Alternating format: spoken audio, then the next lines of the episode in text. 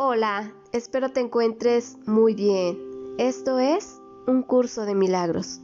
Recuerda hacer oración antes y después de tu lectura y tómate el tiempo necesario para hacer tres respiraciones profundas y comienza.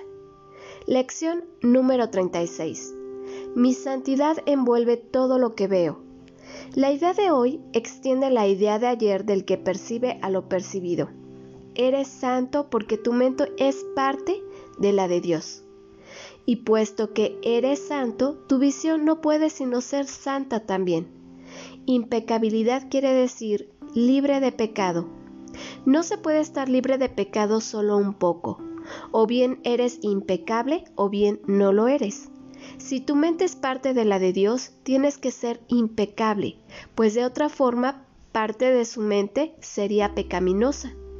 Tu visión está vinculada a su santidad, no a tu ego, y por lo tanto no tiene nada que ver con tu cuerpo. Hoy se requieren cuatro sesiones de práctica, de 3 a 5 minutos cada una. Trata de distribuirlas equitativamente y de hacer las aplicaciones más cortas a menudo para así asegurar tu protección durante todo el día. Las sesiones de práctica más largas deben hacerse de la siguiente forma. Cierra primero los ojos y repite la idea de hoy varias veces lentamente. Luego ábrelos y mira a tu alrededor con bastante lentitud aplicando la idea de manera específica a cualquier cosa que notes en tu ligera inspección. Di por ejemplo, mi santidad envuelve esa alfombra. Mi santidad envuelve esa pared. Mi santidad envuelve estos dedos. Mi santidad envuelve esa silla. Mi santidad envuelve ese cuerpo. Mi santidad envuelve esta pluma.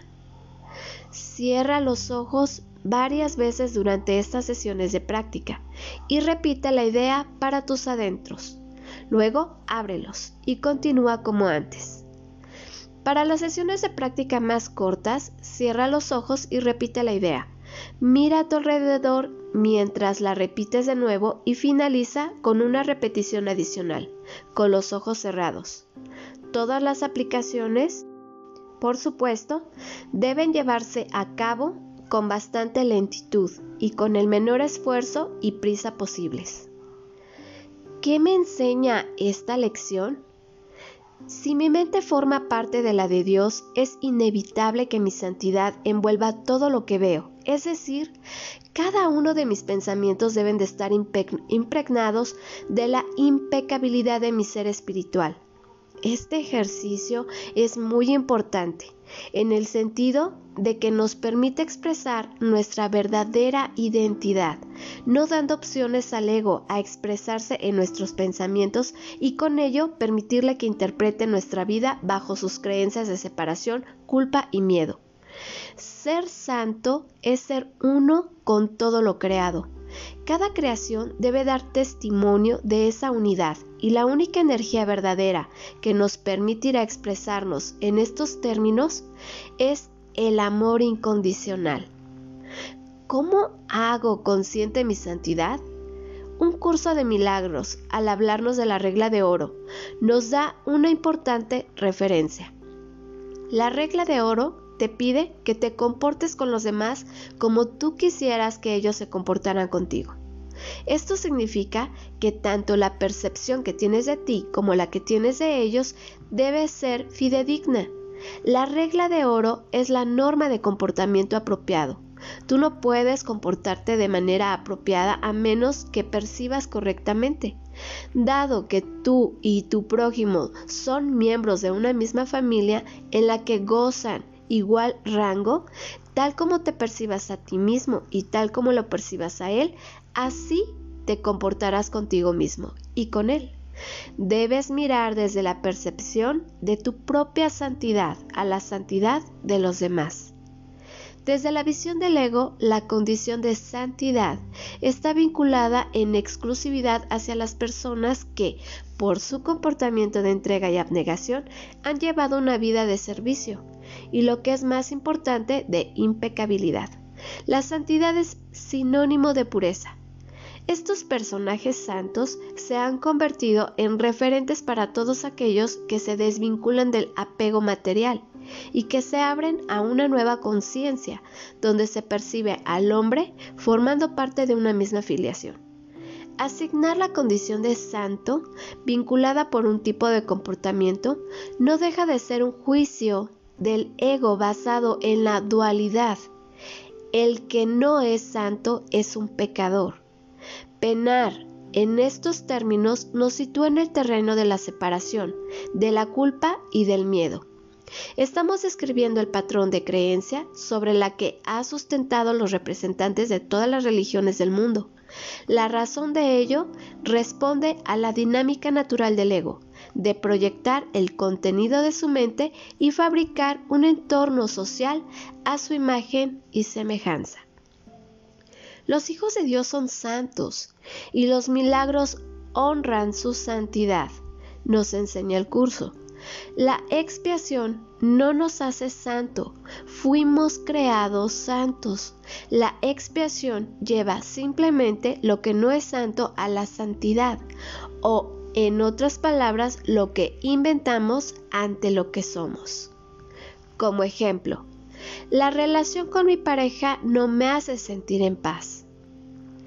He elegido este ejemplo con la intención de ahondar en un sentido profundo que nos enseña la experiencia de relación de parejas. Un curso de milagros hace referencia a ellas denominando las relaciones especiales. Es inevitable hablar del amor. Cuando abordamos la experiencia de relación, un curso de milagros nos revela que el instante santo es el recurso de aprendizaje más útil de que dispone el Espíritu Santo para enseñarnos el significado del amor, pues su propósito es la suspensión total de todo juicio. Los juicios se basan siempre en el pasado, pues las experiencias pasadas constituyen su base. Es imposible juzgar sin el pasado, pues sin él no entenderemos nada.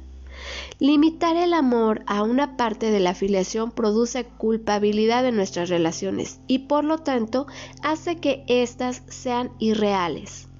No podemos amar solo algunas partes de la realidad y al mismo tiempo entender el significado del amor. Si amamos de manera distinta de como ama a Dios, quien no sabe lo que es el amor especial, ¿cómo íbamos a poder entender lo que es el amor? Creer que las relaciones especiales con un amor especial pueden ofrecernos la salvación es creer que la separación es la salvación. Pues la salvación radica en la perfecta igualdad de la expiación. ¿Cómo podemos pensar que ciertos aspectos especiales de la filiación pueden ofrecernos más que otros? El pasado nos ha enseñado esto, mas el instante santo nos enseña que eso no es así. Un curso de milagros sobre esta cuestión recoge en el capítulo 15, en el punto 5, lo siguiente. Todas las relaciones especiales contienen elementos de miedo en ellas debido a la culpabilidad. Por eso es por lo que están sujetas a tantos cambios y variaciones. No se basan exclusivamente en el amor inmutable, y allí donde el miedo ha hecho acto de presencia, no se puede contar con el amor, pues ha dejado de ser perfecto.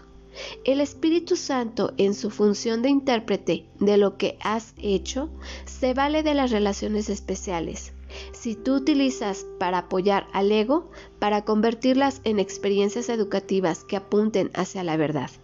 Siguiendo sus enseñanzas, todas las relaciones se convierten en lecciones de amor. El Espíritu Santo no sabe que nadie es especial, mas Él percibe también que has entablado relaciones especiales, que Él desea purificar y no dejar que destruyas. Por muy profana que sea la razón por la que las entablaste, Él puede transformarlas en santidad. Al eliminar de ellas tanto miedo como le permitas, puedes poner bajo su cuidado cualquier relación y estar seguro de que no será una fuente de dolor, si estás dispuesto a ofrecérsela a Él para que no apoye otra necesidad que la suya.